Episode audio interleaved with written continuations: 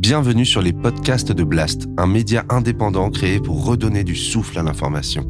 Blast vous propose un autre regard sur l'actualité à travers des reportages, des décryptages, des enquêtes et des entretiens que nous avons décidé de convertir ici en podcast. Notre ambition, devenir votre média de référence et ainsi peser dans la bataille de l'information qui s'annonce et qui sera décisive. Les podcasts de Blast.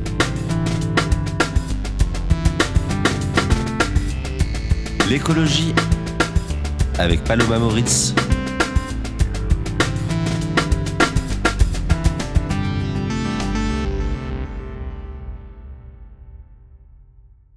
La transition énergétique est partout aujourd'hui. Dans les discours du gouvernement, la communication des entreprises fossiles, des multinationales, dans les rapports scientifiques. Et le message est clair. Face à l'urgence climatique, il nous faut opérer une transition énergétique pour réduire nos émissions de gaz à effet de serre et décarboner les économies d'ici à 2050. Simple. Trop simple La notion de transition part de l'idée que nous devrions répéter les transitions du passé, du bois au charbon, puis du charbon au pétrole, pour désormais aller vers le nucléaire et les renouvelables, et ainsi échapper au chaos climatique. Mais ça ne s'est jamais passé comme ça dans l'histoire. Pour Jean-Baptiste Fressoz, chercheur au CNRS que je reçois aujourd'hui, en se basant sur une lecture fausse du passé, selon laquelle chaque énergie serait venue en remplacer une autre, nous nous empêchons de construire une politique climatique rigoureuse. La transition énergétique ne serait donc qu'une fable créée de toutes pièces par le capital et que toute l'histoire déconstruit. Dans son livre Sans transition, il écrit Rien de plus consensuel que la transition énergétique, rien de plus urgent que de ne pas y croire. L'historien des sciences le rappelle. Après deux siècles de transition énergétique, l'humanité n'a jamais brûlé autant de pétrole et de gaz, autant de charbon et même de bois. À l'échelle mondiale, il faut dire que la transition énergétique est invisible. Depuis le début du XXe siècle, les énergies et les ressources que l'on utilise se sont accumulées sans se remplacer. Même la consommation de charbon, considérée comme l'énergie de la révolution industrielle, a battu un nouveau record en 2023. Les énergies renouvelables ne remplacent pas les fossiles, elles s'y additionnent. Et les émissions de gaz à effet de serre continuent d'augmenter. Alors, la transition énergétique n'est-elle qu'une illusion Pourquoi nous empêche-t-elle de penser convenablement le défi climatique? Comment cette notion s'est-elle imposée? Et en quoi est-il urgent de penser autrement? Nos réponses aux plus grands défis du siècle Réponse tout de suite dans cet entretien Blast avec Jean-Baptiste Pressos.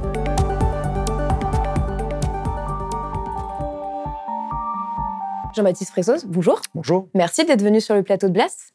Alors, vous êtes euh, historien des sciences, des techniques et de l'environnement, chercheur au CNRS. Vous avez été maître de conférence à l'Imperial College et vous enseignez l'histoire de l'énergie à l'école des ponts et chaussées et l'EHESS. Vous êtes l'auteur ou le co-auteur de plusieurs euh, ouvrages, dont l'événement Anthropocène avec Christophe Bonneuil ou euh, Les révoltes du ciel avec Fabien Locher. Et vous venez de publier Sans transition, une nouvelle histoire de l'énergie dans la collection Écocène au seuil.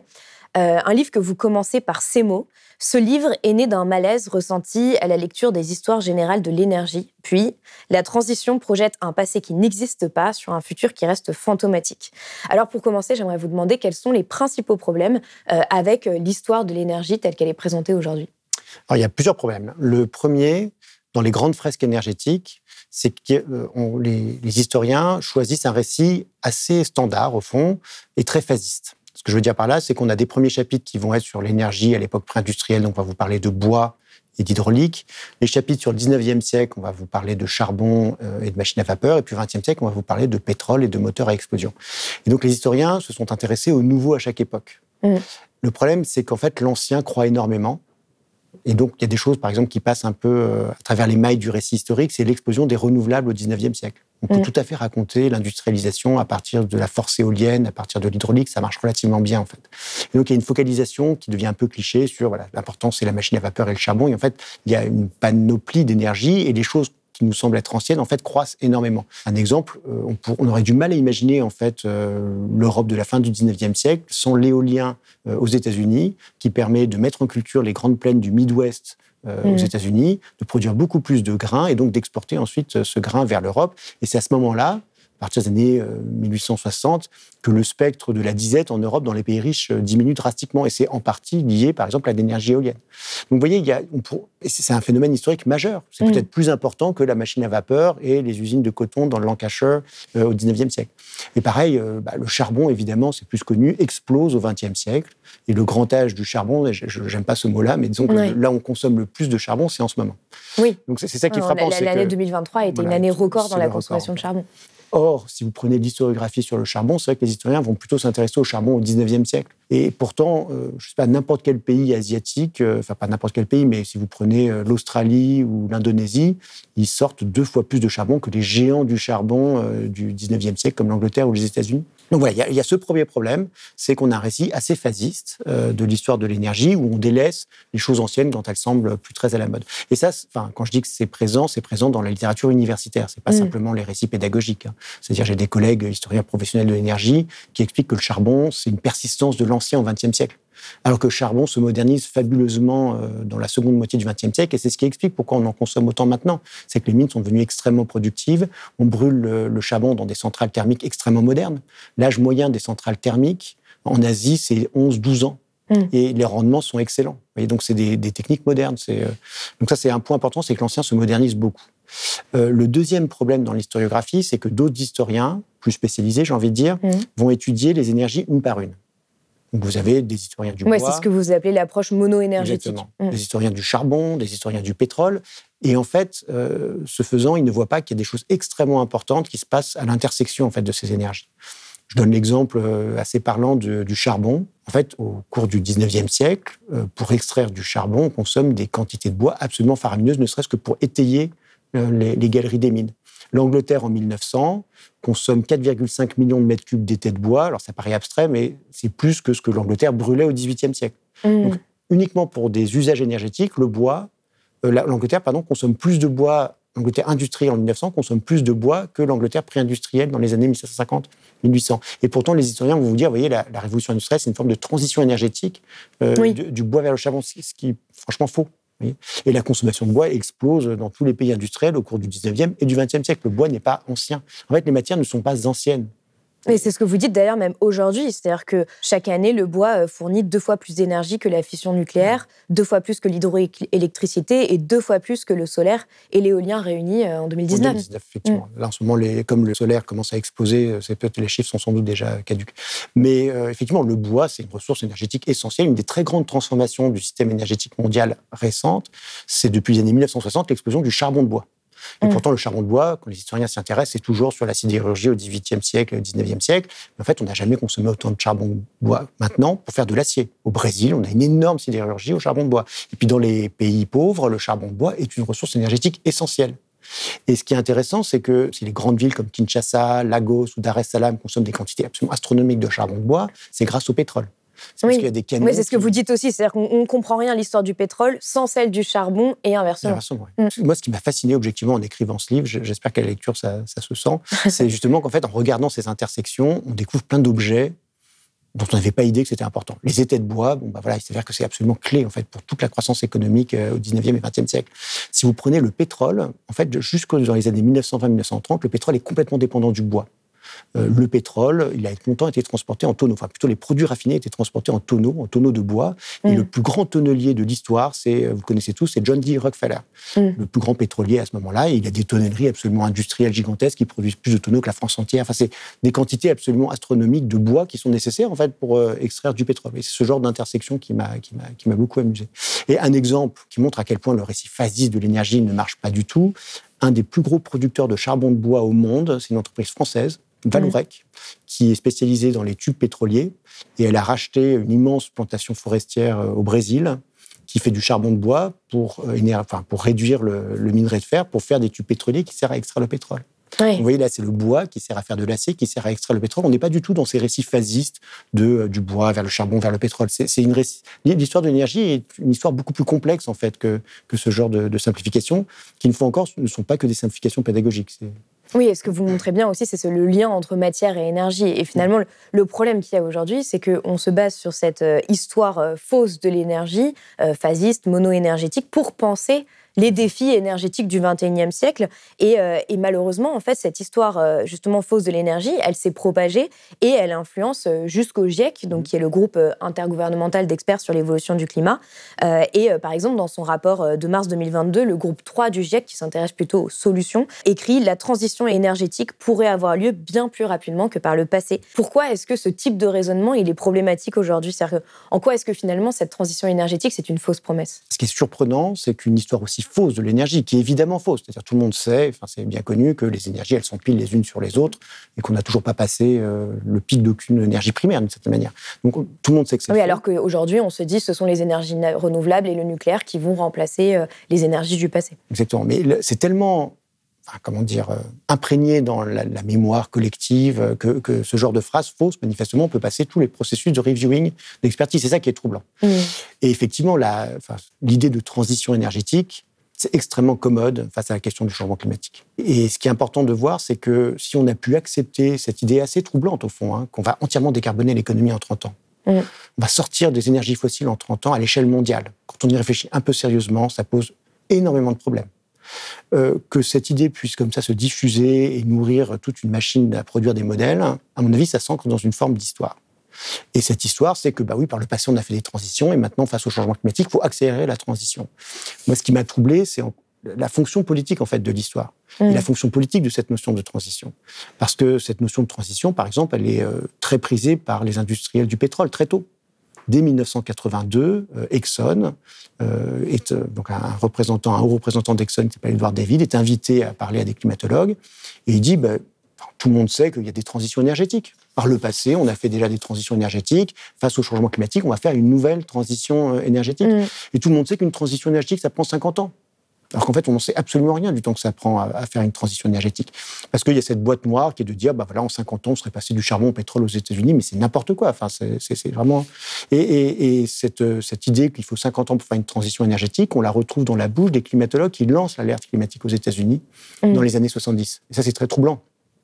C'est-à-dire les mêmes savants qui alertent le public américain et les hommes politiques aux États-Unis en disant il y, a, un souci, le réchauffement climatique, c'est un vrai problème, désamorcent leur propre alerte en disant oui, mais a priori, la catastrophe aura lieu plus tard que la transition, parce que ça prend 50 ans pour faire une transition énergétique. Cette idée qu'il faut 50 ans pour faire une transition énergétique, on la retrouve par exemple à la conférence de Genève en 1979, en disant bon, bah, on a le temps de voir venir, parce que s'il s'avère qu'il y a un problème, on sait qu'on pourra sortir des fossiles en 50 ans. Alors qu'on en sait, en fait, il n'en savent strictement rien. Hmm. Mais alors justement, comment est-ce que cette idée de, de transition énergétique, elle s'est, euh, elle s'est imposée à ce moment-là dans les années 70 parce que vous le dites, finalement, la transition énergétique, c'est une fable qui est créée de toutes pièces par le capital. Et aujourd'hui, c'est vrai qu'on a beaucoup de gouvernements qui disent nous entamons notre transition énergétique. En France, jusqu'à peu, on avait un ministère de la transition énergétique, mais on a aussi les entreprises les plus polluantes euh, qui se disent en transition. Et mmh. certaines, comme Total Energy, par exemple, expliquent qu'elles vont atteindre la neutralité carbone en 2050. Mmh. Donc c'est une idée qui, qui, qui s'est totalement imposée aujourd'hui. Alors, il y a plusieurs phases. Alors, en gros, il euh, faut bien voir que cette idée de transition énergétique, elle est récente. Et elle est marginale pendant longtemps. Les experts qui réfléchissent aux dynamiques énergétiques euh, jusqu'aux années 70 n'emploient jamais ce terme. C'est pas ça qui les intéresse. Ils voient bien que, bah, je sais pas si vous prenez le mix énergétique américain ou mondial, et il y a des graphiques qui représentent ça depuis les années 30. Hein, c'est pas du tout une. Enfin, l'idée que les énergies s'empilent, c'est une banalité complète euh, pour les experts de l'énergie. Euh, bah, on voit bien que, je sais pas, le pétrole augmente beaucoup dans les années 20, le charbon euh, diminue un petit peu, mais pas tant que ça. Et puis, ils savent très bien que le charbon reste essentiel, donc ils parlent absolument pas de transition, par exemple. Mm. Et puis, il y a un groupe d'experts qui vont être faire des choses assez différentes. C'est les savants atomistes américains après la Seconde Guerre mondiale. Et j'insiste beaucoup sur, euh, sur leur importance intellectuelle. L'énergie atomique a relativement peu d'importance économique dans le monde, très peu mm. d'énergie qu'on produit avec l'atome. Par contre, ça a une énorme importance sur les manières dont on a pensé l'énergie. Alors, ce qui se passe, ce sont des savants atomistes qui participaient au projet Manhattan. Plutôt de gauche, plutôt horrifiés par ce qu'ils avaient fait. Et en fait, après la, la Seconde Guerre mondiale, ils vont expliquer que ce qu'ils ont inventé, ce n'est pas simplement un engin de, mort absolument épouvantable, c'est aussi la clé de survie de l'humanité. Quand ils disent ça, ils font référence à la question malthusienne des ressources. Et donc, l'énergie nucléaire, c'est ce qui va permettre d'éviter le piège des ressources, l'épuisement des ressources mm. énergétiques et même agricoles. Parce que si vous avez de l'énergie atomique, alors vous pouvez dessaler l'eau des océans pour irriguer euh, des zones arides de la planète, vous pouvez produire autant d'engrais que vous voulez azoter, vous pouvez même récupérer le phosphore des océans pour euh, engraisser les terres, etc. Donc il y a une sorte de, comment dire, de rencontre entre une utopie atomique et une utopie, enfin une dystopie néo-malthusienne. Les deux se mm. nourrissent en fait euh, étroitement. Et ces savants atomistes, en fait, leur originalité, c'est de penser le très long terme.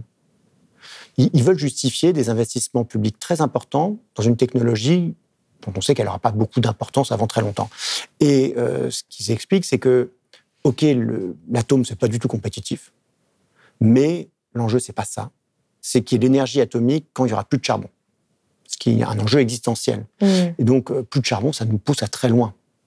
Et donc, si vous regardez précisément euh, ces, premières réflexions sur la transition énergétique, ils n'envisagent pas une sortie des fossiles mondiales avant trois ou quatre siècles. Oui. Autant aux États-Unis, ça va assez vite. La fin du pétrole, ils voient ça pour 2020, 2040. Euh, donc, ils sont trompés d'ailleurs, mais bon, ils imaginent une transition hors, des, hors du pétrole assez rapide. Mais le charbon à l'échelle mondiale, ils savent très bien qu'il y en a énormément. Le vrai scandale scientifique, c'est qu'on a repris cette futurologie-là de la transition, qui une fois encore était quelque chose d'assez marginal et assez bizarre, qui vient de ce milieu tout à fait particulier des savants atomistes. On l'a repris pour penser à un problème qui n'avait absolument rien à voir. Ce n'était pas du tout la question de l'épuisement des fossiles, mais la question du changement climatique, qui une fois encore n'a absolument rien à voir, qui d'une certaine manière est orthogonale en fait à la question euh, euh, des ressources. Parce que euh, là, la transition, il ne faut pas la faire en trois ou quatre siècles, mais il faut la faire en trois ou quatre décennies. En outre, la transition, pour les savants atomistes, elle se ferait sous l'aiguillon de la rareté. En gros, on serait obligé de développer des technologies euh, nucléaires et autres, euh, renouvelables, parce que... Euh, Juste parce qu'on n'aura plus, assez de ressources on Plus assez de ressources, donc on aura l'aiguillon des prix. Là, le problème, c'est qu'en fait, le charbon coûte encore très peu cher. Et puis, en vérité, ces réflexions-là, elles s'adressent surtout aux États-Unis. Hmm. C'est-à-dire là où on développera de l'atome massivement. Et ce qui est bizarre, parce que évidemment, le changement climatique, c'est à l'échelle globale. Oui. Ce qui est bizarre, c'est que vraiment, on a recyclé une sorte d'utopie néo-malthusienne et atomique pour pays riches, on l'a recyclé en plan de survie de la planète.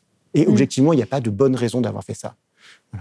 Donc, c'est ce que je documente dans, les, dans, la deuxième partie du livre, comment on, a pu avoir cette, diffusion d'un modèle qui n'est pas du tout raccord avec, euh, avec la question du climat. Quoi. Et ce que vous dites, et qui est intéressant, c'est que tout ça, ça intervient dans les années 70, qu'il y a un moment où en fait, il y a une prise de conscience très forte au sein de la population, et notamment la population américaine, sur les enjeux euh, écologiques. Mmh. Euh, il y a le jour de la Terre, etc. Et d'une certaine manière, en fait, il y a un peu ce retour de bâton mmh. qui est orchestré par ces savants, et dont Harrison Brown, qui commence à parler de crise énergétique et qui impose le terme de transition hmm. énergétique. Un peu pour couper l'herbe sous le pied euh, des environnementalistes, comme on les appelait à l'époque. Ça, c'est un point un peu de détail, mais qui est intéressant. Effectivement, la notion de crise énergétique, qui est omniprésente dans les débats publics contemporains, on pensait qu'elle apparaissait en 1973 après le choc pétrolier. Et en fait, elle apparaît dès 1968-69. Et effectivement, c'est pour dire, bon, bah, les écolos nous embêtent avec cette histoire de crise environnementale. Mm. On voit des mouettes engluées dans le mazout après les marées noires, c'est très photogénique et la presse en parle beaucoup et on voit ça à la télé. Mais c'est pas ça qui est important. Le vrai danger, c'est la crise énergétique. Mm. Or, c'est les écolos qui sont responsables de la crise énergétique parce que à ce moment-là, le mouvement, une partie du mouvement environnementaliste américain devient antinucléaire. Et donc, il y a des luttes autour des centrales, etc. Et en fait, ils disent le mouvement écologique euh, va produire une vraie catastrophe qui sera cette crise énergétique. Et euh, cette notion de crise. Et c'est eux qui vont provoquer l'épuisement des ressources, en fait, en quelque Oui, en gros, voilà. Et ils disent bien, bon, bah, le jour où il n'y aura pas d'électricité pour mettre l'air conditionné et la lumière, d'un seul coup, il n'y aura plus d'environnementalistes. Quoi. Mm. Donc, c'est vraiment un discours plutôt euh, anti, anti-écologique, en fait, qui va être repris par les écologistes. Et ça, c'est un problème. C'est-à-dire qu'en fait, les écologistes, après, après le choc pétrolier surtout, vont reprendre ce discours de la crise énergétique en naturalisant complètement la transition énergétique. Lester Brown, qui est un, agronome néo-malthusien, responsable de World Watch Institute, si je me souviens bien, dit tiens, la transition, elle aura forcément lieu, qu'on le veuille ou non. La question, c'est qu'il faut qu'elle soit douce. Mais il naturalise complètement l'idée qu'il va y avoir un épuisement assez rapide des fossiles et qu'assez vite, on sera obligé d'avoir des renouvelables le problème, c'est que ce, que enfin, ce que les dynamiques technologiques montrent récemment, c'est qu'en fait, si on investit beaucoup, qu'on fait de la recherche et développement, des fossiles, on en trouve encore beaucoup. Et puis, il y a des, encore mm. pléthores de charbon.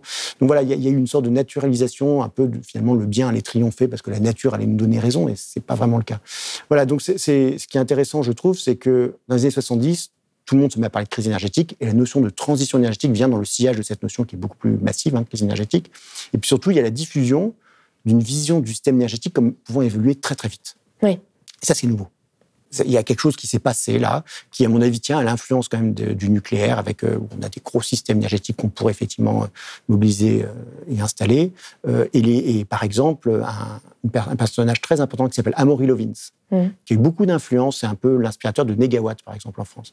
Amory Lovins. Oui, Negawatt, qui est un institut qui propose euh, des euh, scénarios, euh, justement, pour atteindre la neutralité carbone, à travers la sobriété mm. ou la décroissance, d'ailleurs. Le mérite de Negawatt, justement, c'est qu'ils intègrent beaucoup de, décroissance. En mm. vrai, c'est des scénarios de transition, mais il y a une part importante de, décroissance, en fait. Oui, c'est des scénarios qui sont considérés par certains comme radicaux. Mais c'est assez radical, hein, quand vous le lisez dans le détail, oui. Tout comme, d'ailleurs, le scénario Génération frugale de l'ADEME. Oui. Ils appellent ça un scénario de transition, mais c'est un scénario. Euh, enfin, il faut dire ce que c'est précisément. C'est-à-dire, euh, bah, l'avion, ça devient le voyage d'une vie, par exemple. Mm.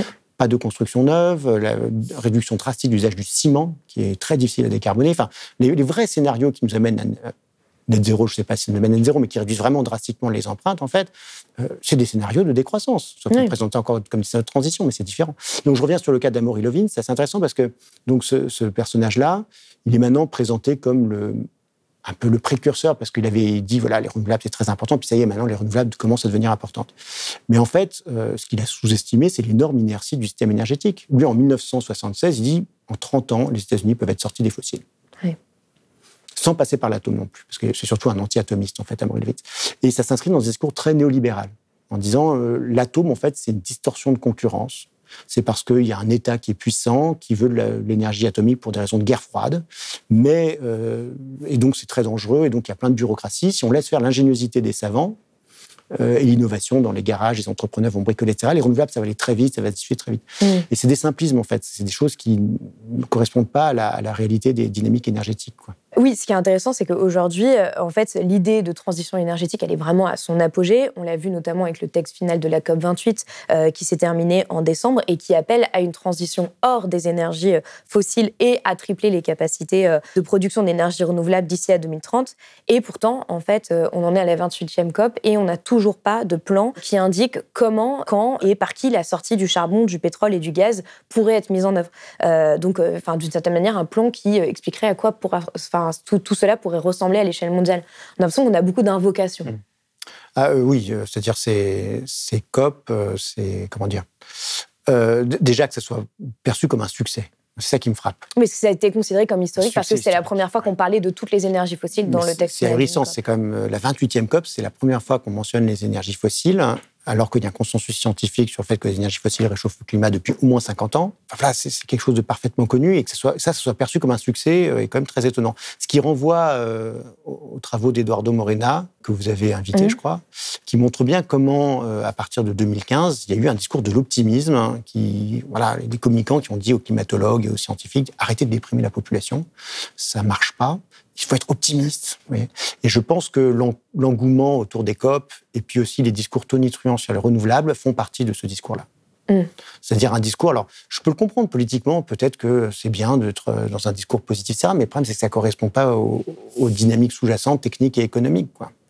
Donc euh, voilà, moi c'est ça qui m'inquiète, c'est qu'on a à la fois un discours proliférant sur la transition, et en même temps, quand on regarde les scénarios de prospective, alors non pas les scénarios net zéro qui sont des commandes politiques en fait, mm. mais si vous prenez les travaux des organisations, des institutions qui s'occupent de ça sérieusement, à savoir l'Agence internationale de l'énergie euh, ou bien l'équivalent américain, euh, Energy Information Administration, vous prenez leur scénario de prospective jusqu'en 2050, il n'y a absolument pas de transition. Le charbon pour l'AIE va décroître un peu, mais le pétrole et le gaz restent, euh, augmentent un peu, et pour les Américains, tout va croître où le charbon pourrait stagner, en gros. Voilà. Donc on n'est pas du tout dans des scénarios de transition, et ça c'est jusqu'en 2050. Ça veut dire que si vous prolongez jusqu'en 2070, il n'y aura pas non plus un bouleversement euh, radical a priori. Mais et aujourd'hui, les renouvelables s'additionnent aux énergies fossiles, elles ne les remplacent pas. Et, c'est sûr que, bah, par exemple, il y, a plein de choses qu'on sait décarboner, L'électricité en fait probablement partie, même si c'est compliqué. Il y a plein de choses où ça va être extrêmement compliqué et je crois que c'est important de le reconnaître. C'est pas, c'est pas du tout un... Mon livre a été mal perçu par des promoteurs euh, ardents des renouvelables, mais c'est pas du tout un livre anti-renouvelable. Mm. C'est juste que quand on dit de décarboner entièrement la sidérurgie mondiale avec des renouvelables, ça va être très très compliqué. Euh, j'avais fait des, petits calculs de quantum, mais quand même, euh, il faudrait, pour produire l'hydrogène qui permettrait de réduire le minerai de fer pour en faire de l'acier, il faudrait entre 4000 et 5000 TWh d'électricité par an. C'est plus que la production électrique américaine. Hmm. uniquement pour l'acier. Puis après, il reste les engrais. Puis après, il y a des choses, ben, le ciment, dans le processus même, euh, on émet du CO2. Alors, on dit, ben, on va capter le CO2 à la sortie des cimenteries. Euh, sauf que ça coûte très cher. Il faut beaucoup d'électricité pour capter le CO2 à la sortie de la cimenterie. Et le problème, c'est où est-ce qu'on fait le ciment? On le fait massivement dans des pays pauvres. C'est là qu'on consomme le plus de ciment. Il y a la Chine en 1, toujours comme d'habitude, euh, mais après c'est l'Inde. Et l'Inde doit consommer plusieurs, enfin, plus de 3 ou 4 fois plus de ciment que les États-Unis, par exemple. Donc je crois qu'il faut faire preuve de modestie. Mm. Il y a des choses, une fois encore, il y a des choses, il y a les panneaux solaires qui coûtent pas cher, tant mieux. Enfin, je c'est pas du tout une critique de ça. Euh, si ça permet d'électrifier euh, le monde pauvre euh, en faisant moins de centrales thermiques au charbon, tant mieux. Objectivement, c'est une bonne nouvelle. Faut pas. Mais, mais il y a des choses qu'on ne saura pas décarboner. Voilà. Donc l'acier, euh, le ciment, euh, l'aviation. ça, c'est beaucoup plus connu hein, que l'avion mm. hydrogène. Évidemment, une, une, fadaise, en fait. le plastique pose énormément de problèmes. Les engrais, et donc ensuite tout ce qui est aussi d'azote, etc. Et ça, ça nous fait sortir des accords de Paris déjà.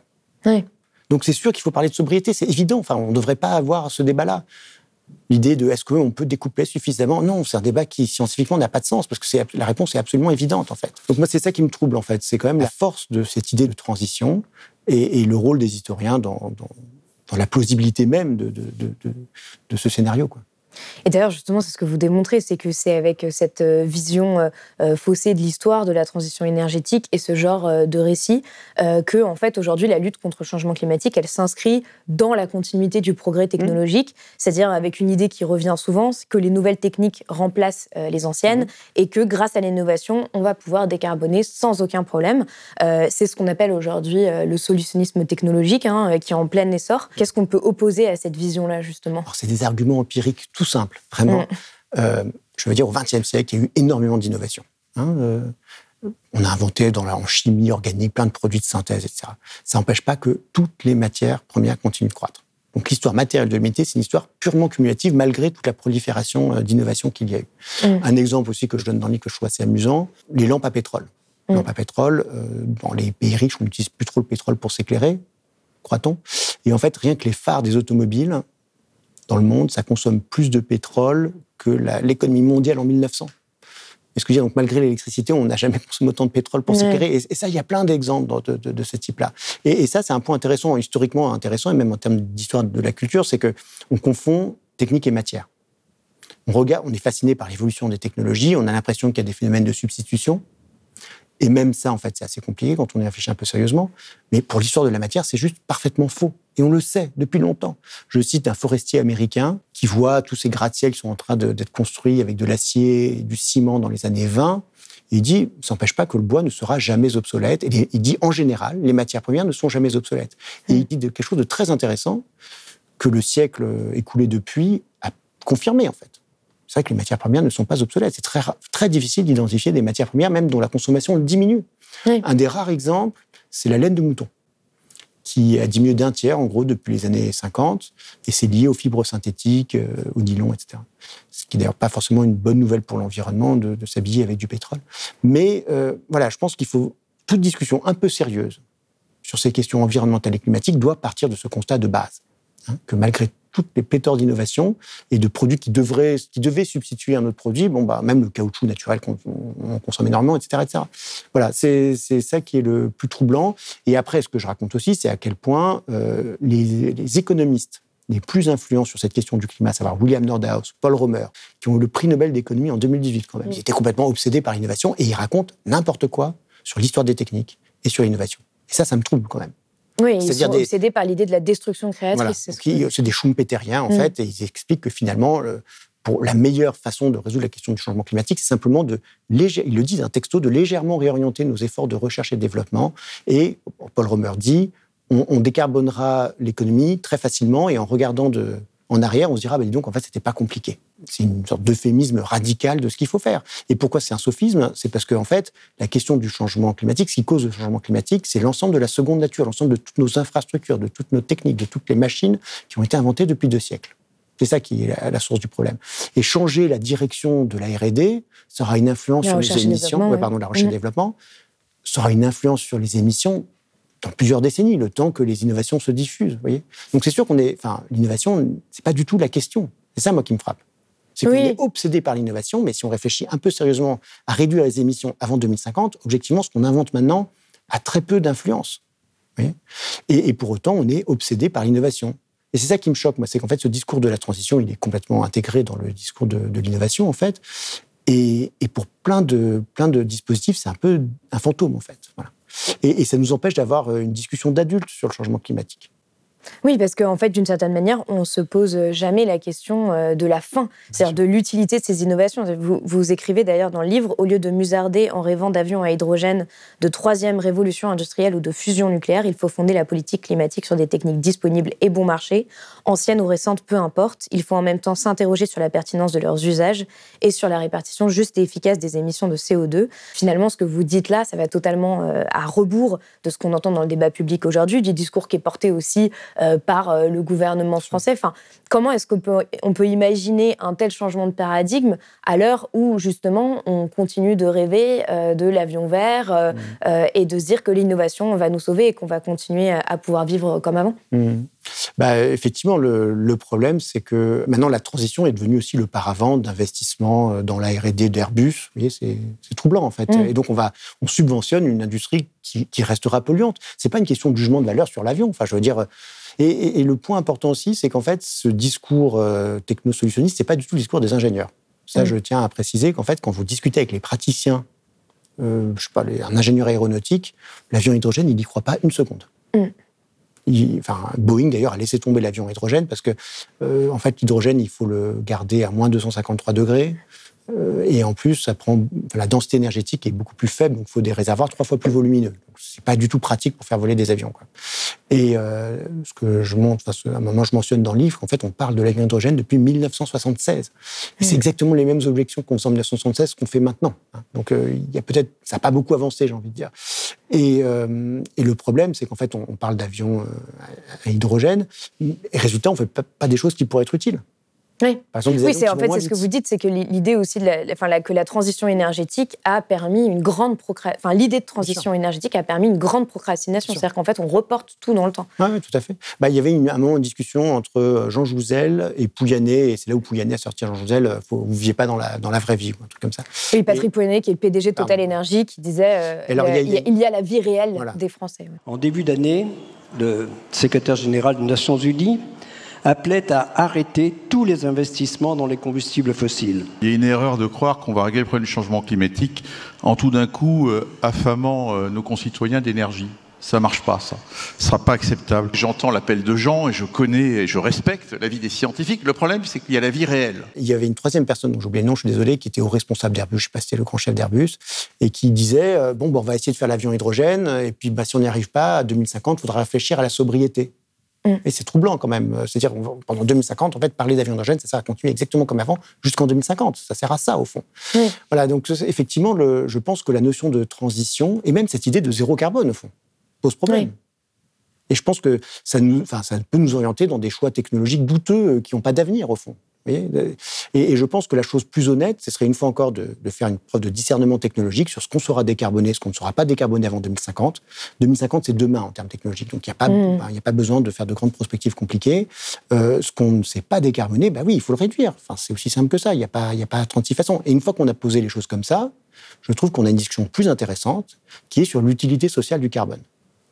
Parce que le CO2, ça peut faire, des fois on en émet faire des choses vitales, donc on ne va pas euh, négocier là-dessus. Vous voyez ce que je veux dire? Euh, Le CO2, si c'est pour faire du ciment qui sert à faire un quatrième contournement routier, comme bien sûr la couverture de mon livre, sincèrement, c'est peut-être pas la peine. Si c'est pour faire un réseau d'adduction dans une mégalopole d'un pays pauvre, ça peut, ça valoir le coup d'émettre ce CO2-là. Vous voyez? Et, et cette discussion-là, résultat, on l'a pas. Il y a peu de travaux économiques qui posent le problème comme ça. C'est-à-dire les, économistes se sont embarqués. D'ailleurs, c'est pas forcément des économistes, plutôt des modélisateurs, donc des gens justement qui réfléchissent pas tant que ça en économie. C'est un peu ça le problème des fois. Des modélisateurs qui font tourner des modèles qui vont ici, on peut être euh, net zéro avec euh, du stockage de carbone euh, absolument faramineux et puis plein de technologies extraordinaires. Donc ça, ils ont beaucoup embrayé là-dessus, mais peut-être qu'une question beaucoup plus importante politiquement et qui est plus réaliste, c'est de dire bon bah, en gros, je sais pas, si on arrête de construire des routes en France, qu'est-ce qui se passe au fond pour l'économie française? Si on arrête drastiquement de construire des nouvelles maisons, est-ce que c'est un drame? Hmm. Je pense qu'il y a des problèmes. Il ne faut pas dire que tout ira bien dans le meilleur du monde. C'est pas vrai, c'est compliqué. Enfin, je veux dire, mais on peut reconvertir euh, les métiers du bâtiment dans des métiers de rénovation. Euh, voilà, réfléchir un peu euh, en termes concrets sur l'impact d'arrêter des secteurs entiers. C'est ça qu'il faudrait commencer à réfléchir en économiste ou en sociologue ou ce que vous voulez d'ailleurs. Il n'y a pas que les économistes qui doivent faire ça. Et ça, ça a été, c'est assez peu équipé en fait. Et ce que, ce que, ce que je trouve en fait, ce qui est dommage, c'est qu'en fait, l'idée de transition explique un peu l'état de friche intellectuelle de la décroissance. Donc ça reste encore très général et il y a assez peu de modélisation hein, de la décroissance, de travaux économiques sur ce qu'on peut faire décroître sans impacter drastiquement le bien-être des populations. Et puis la question de la répartition. Oui. Oui, c'est-à-dire c'est une, question aussi qui est liée aux inégalités euh, et, euh, et, aux questions de justice sociale. C'est-à-dire qu'est-ce qu'on produit pour qui, Exactement, c'est ça le sujet mm. clé en fait du changement climatique. À partir du moment où vous fantasmez plus sur un monde en croissance décarboné jusqu'en 2100, parce que a priori ça c'est pas comme ça que ça va se passer. Bah, il y a une question intéressante qui est la question de la répartition internationale d'abord et puis nationale entre, entre les classes sociales, évidemment. Et, voilà, et je crois que c'est tous, tous ces débats-là, importants, sérieux, qui vont être de plus en plus importants, qu'on n'a pas bien posés mm. à cause de l'idée de transition. Et je pense que même en termes scientifiques, en termes de chantier scientifique, c'est un champ énorme pour euh, les sciences sociales, pour les économistes, qui ont été un peu... Euh, à mon avis, quand même, le cadrage que je raconte un peu dans le livre, fin des années 80, euh, début des années 90, quand le groupe 3 est créé, c'est pas joli joli, hein, les gens qui dirigent le groupe 3. Le groupe 3 du GIEC. Oui, du GIEC, mm. excusez-moi. Mm. Et, je pense qu'en fait, ça a eu une influence importante, avec Nordhaus en partie, euh, sur les premiers rapports euh, du, du groupe 3. Alors maintenant, enfin, ils sont en train un petit peu de passer à autre chose, mais il en a fallu du temps. Hein, on a perdu du temps. C'est le sixième rapport, c'est la première fois qu'il y a un chapitre sur la sobriété. Quand on y réfléchit, c'est très étrange. Mm. Il y a un côté un peu scandaleux en vérité. Ah voilà. Donc c'est un peu tout ça que effectivement j'essaie de, raconter à la, fin du, la fin du livre. Et justement, vous l'écrivez à un moment, l'argument de ce livre n'est pas de dire que la transition est impossible parce qu'elle n'a pas eu lieu par le passé. Euh, et en même temps, le sous-titre de votre livre, en tout cas le bandeau de ah. votre livre, c'est La transition n'aura pas lieu. Euh, donc finalement, euh, est-ce qu'on peut aujourd'hui croire qu'il y a une transition énergétique qui va arriver ou est-ce qu'il faut totalement abandonner cette idée et adopter un tout autre paradigme? En se disant, en fait, voilà, ce sont ça les nouveaux enjeux Alors j'ai un petit peu répondu. Je pense qu'on peut croire, je sais pas, la transition de l'électricité en grande partie. Mmh. il y, a quand même des, des possibilités importantes, mais il faut bien voir que l'électricité, c'est que, en gros, moins de la moitié du problème, c'est 40% des émissions. En outre, 40% de cette électricité est déjà décarbonée. C'est pas nouveau de faire de l'électricité sans carbone. Faut, faut le rappeler, c'est un truc tout bête, mais les éoliennes, les éoliennes et les panneaux solaires, ça paraît extraordinaire, mais ça fait longtemps qu'on fait de l'électricité sans carbone avec l'hydraulique, en fait. Et ça n'a pas fait euh, décroître drastiquement les émissions de CO2. Bah, le cas évident, c'est la France la France a sorti euh, le pétrole et le charbon de son mix électrique, ou presque entièrement. Euh, ça n'empêche pas que les émissions euh, de la France ne diminuent pas du tout à la hauteur de, l'enjeu climatique. Et si on prend l'empreinte totale, c'est-à-dire que les importations, en fait, les émissions CO2 de la France, elles stagnent depuis les années 90. On n'est pas du tout dans des trajectoires qui vont, pas du tout, du tout. Donc, je pense sincèrement que la focalisation sur l'électricité aussi pose un certain problème et, des polarisations dans le débat public français qui sont ridicules entre les pro-atomes, les pro-renouvelables comme, comme si un aspect sectaire, alors que ces aspects de choix énergétiques, c'est des, calculs économiques qu'il faut faire, et puis les impacts environnementaux que ça. Enfin, je veux dire, faut, une fois encore, faut parler de ça vraiment posément. Il n'y a pas de raison de, de, de, créer des débats où il y a, ça n'a pas lieu d'être, quoi. Et donc, c'est euh, voilà, je, faire preuve de discernement technologique. Il y a des choses qu'on saura décarboner, d'autres qu'on ne saura pas. Et à partir de là, effectivement, il faut poser le problème entièrement différemment. Il ne faut pas courir après la solution technologique qui a en plus plein d'effets euh, secondaires sur l'extraction des métaux, par exemple. L'autre livre qui sort en même temps que mon livre, donc de Célia Isoard, qui est très intéressant, qui s'appelle La ruée minière au XXIe mmh. siècle. Euh, bah, une partie de, la transition énergétique, effectivement, c'est faire reposer euh, la production d'énergie des fossiles vers des solutions qui reposent sur plus de métaux. Et, ce qui est intéressant, c'est que, en fait, là, dans ce cas-là, on voit comment la transition énergétique devient l'idéologie de la mine cest la mine devient en fait, euh, l'extraction minière devient euh, la clé de survie de la planète. Donc, un truc qui est objectivement très très très polluant. Les mines, c'est vraiment très très polluant. Et c'est dans la nature même. C'est pas que c'est mal ou bien. Enfin, il n'y a aucun jugement de valeur dans ce que je dis. C'est juste que. Mais tout ça, c'est aussi pour produire des objets qui correspondent à une, une, économie qui est de plus en plus électrifiée. Voilà. Et puis surtout, c'est pas du tout pour faire que des panneaux solaires, des éoliennes. C'est une mm. petite partie en vérité. C'est surtout pour faire euh, des automobiles, des avions, de l'armement, euh, des frigidaires ou je ne sais quoi. Enfin, je veux dire, tout le reste. Quoi. Donc, euh, vous voyez, maintenant, c'est fou comme grâce à la transition énergétique, les mines, c'est devenu un peu un truc écolo quasiment. Enfin, c'est extrêmement étrange en fait quand on réfléchit. Et ce dont vous parlez aussi, qui est très important, c'est la question de l'auto-imputation euh, énergétique ou euh, même de descente énergétique, c'est-à-dire de, de, voilà, qu'est-ce que ça signifie concrètement euh, de se défaire de la part des énergies mondiales mmh. qui est fossile. Et en fait, c'est trois quarts des énergies mondiales. Bah, moi, ce qui me frappe, c'est quand vous êtes en discussion avec des, experts pro-renouvelables qui, qui, qui, vous parlent de changement climatique, ils disent mais si si, regardez, c'est extraordinaire, regardez la la courbe du solaire s'envole. Ce qui est vrai. En fait, ça ne nous dit rien de la courbe des fossiles. Il n'y a pas de raison qu'en fait la, courbe des fossiles descende de manière symétrique, parce que les énergies ne servent pas tout à faire la même chose. Et mm. puis il y a des effets d'entraînement aussi. Il hein. ne faut pas non plus les négliger. C'est-à-dire euh, une voiture euh, électrique, électrique, enfin, qui est énergisée par l'électricité solaire ou éolienne, peu importe, c'est énormément d'acier, plein de métaux, etc. Et donc plein de carbone, plein de CO2.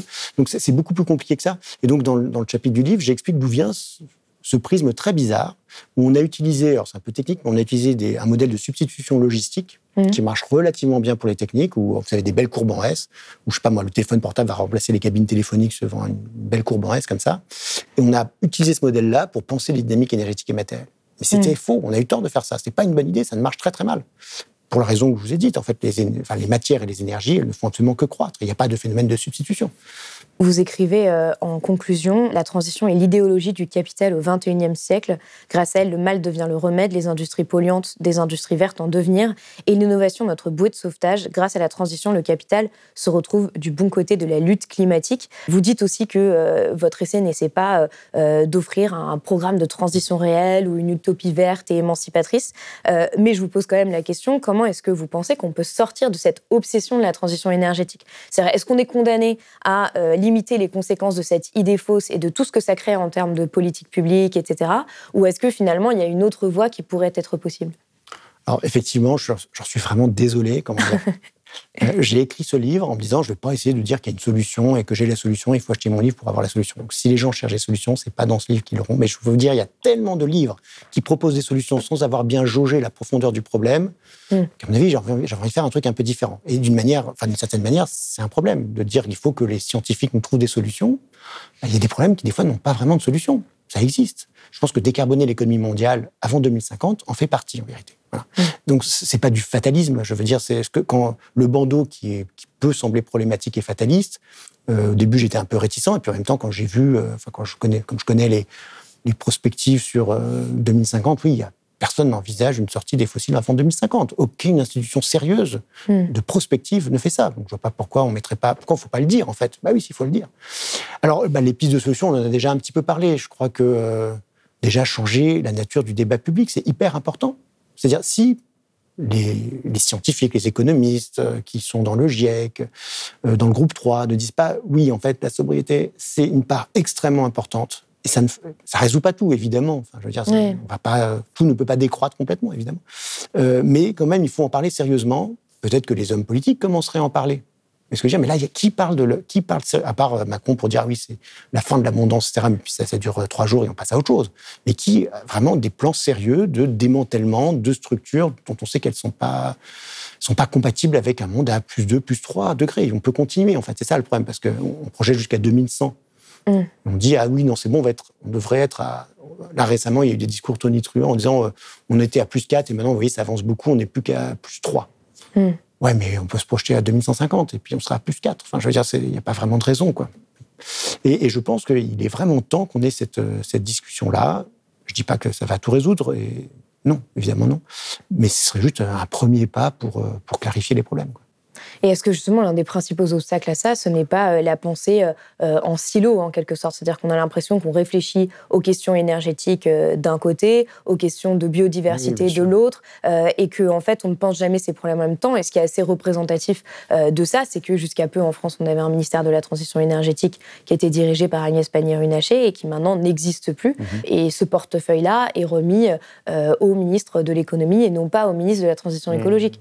Donc c'est un peu l'incarnation ah, du bah, blocage dans lequel on est. Bien sûr. Bah, un exemple typique, c'est euh, un moment, euh, donc Macron avait dit voilà, on va faire de l'avion, on aura l'hydrogène en 2050 pour les avions, mais d'ici là, ça va être compliqué. Donc on aura les Sustainable Aviation Fuels, donc les carburants d'aviation soutenables. En fait, c'est de l'huile, concrètement. Mm. Donc suffit de regarder combien on consomme de carburant d'aviation. On est à 7 millions de tonnes de carburant d'aviation en France.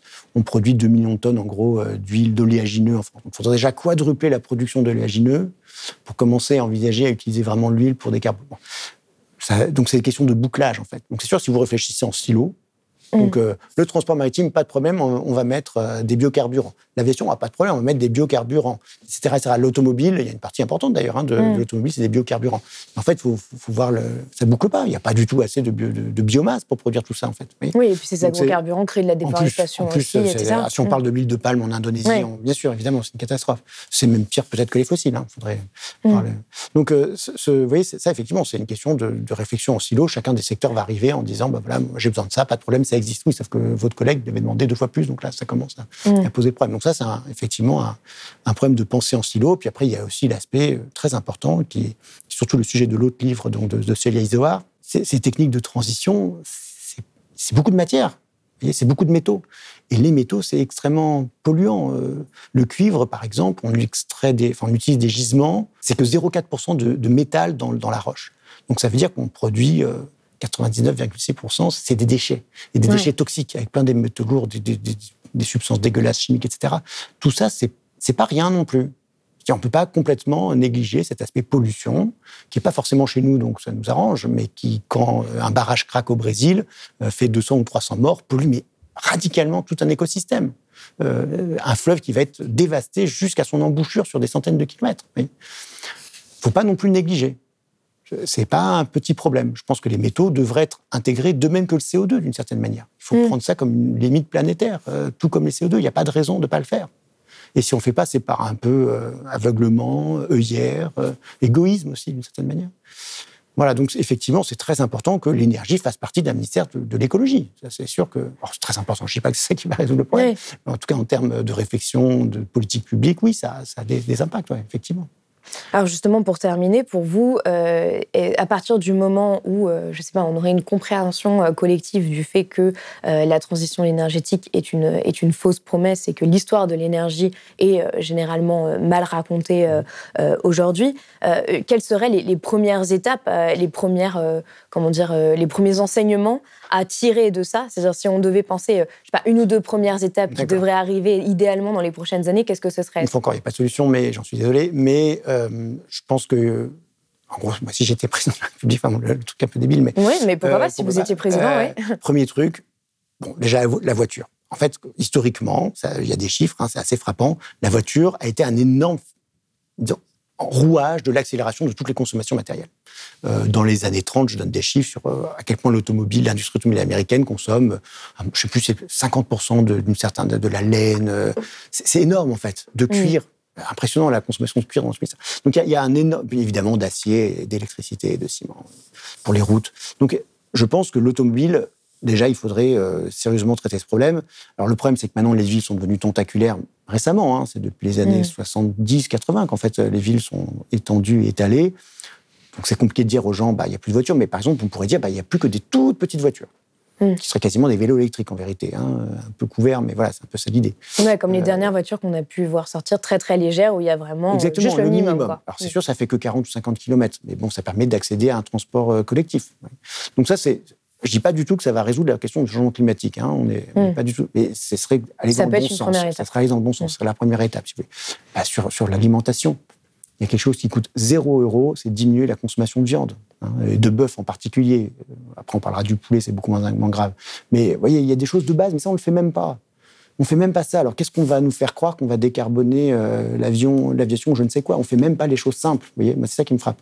Donc, à se focaliser sur le truc impossible technologique, on ne fait pas les trucs hyper faciles. Euh, voilà. Et ça, il y a des politiques publiques à mettre en place. Et c'est pas, ça se fait pas tout seul. C'est pas simplement euh, tout un chacun qui va devenir euh, végétarien ou qui va dire j'arrête de manger du bœuf. ça, s'accompagne, c'est un travail, quoi. Ça passe par euh, les cantines scolaires, etc. Mais ça, malheureusement, ça n'a pas été encore vraiment fait, quoi. Et est-ce que ça passe justement par acter le fait que peut-être qu'on ne sortira jamais totalement des énergies fossiles? Oui, enfin jamais, ça veut rien dire parce que, vous voyez. En tout cas, pas dans un futur proche. On se met à 2050. On se met à 2050 oui, c'est sûr qu'il y aura beaucoup de fossiles dans l'économie avant 2050, et des fois dans des trucs où c'est un peu vital. Hmm. Donc je ne vois pas pourquoi il faut faire ce genre de promesses, parce qu'on sait qu'elles ne seront pas tenues. C'est ça qui me, qui me, gêne beaucoup. Quoi. Euh, je ne sais pas, euh, est-ce que tous les tracteurs du monde entier seront euh, électrifiés en 2050 Sincèrement, on y croit ça? Mm. Est-ce que, euh, je sais pas moi, le transport maritime sera euh, entièrement décarboné avant 2050 Non, non, non, c'est pas vrai. Donc oui, il y aura des fossiles, évidemment. Et donc, une fois encore, c'est bah, l'utilité de ces tracteurs et l'utilité de, ces, de, de, ces bateaux dont il faudra parler. Vous voyez? Il y a du commerce international qui est vital je sais pas, euh, on a vu pendant la guerre en Ukraine, un des gros problèmes, c'est que l'Ukraine est un gros exportateur de céréales de pays qui n'ont pas du tout l'autosuffisance alimentaire. Mm. Bah, oui, ça, on ne va pas l'arrêter. Hein. C'est une question vitale. Donc ça, oui, il y aura du carbone. voilà, je pense que c'est plus raisonnable de poser effectivement les, questions comme, ça. Donc, si vous étiez président, la première chose que vous feriez, ce serait, ce serait de, se poser la question de l'utilité sociale de nos usages énergétiques. Je pense déjà, oui. en, termes scientifiques et politiques, je pense que ce serait ça qu'il faudrait faire, effectivement. Bah, merci beaucoup. Merci pour l'invitation. Si vous avez aimé ce podcast, s'il vous a été utile, n'oubliez pas de nous mettre des étoiles ou de le partager autour de vous sur vos réseaux sociaux. Blast est un média indépendant, et si tous nos contenus sont en accès libre, c'est grâce au soutien financier de nos blasters et abonnés. Pour nous soutenir, faites un nom unique ou mensuel et rendez-vous sur blast-info.fr. Blast, c'est aussi une web télé disponible sur YouTube et Peertube et présente sur tous les réseaux sociaux. Alors suivez-nous et pour ne rien rater de nos contenus, abonnez-vous sur notre chaîne YouTube.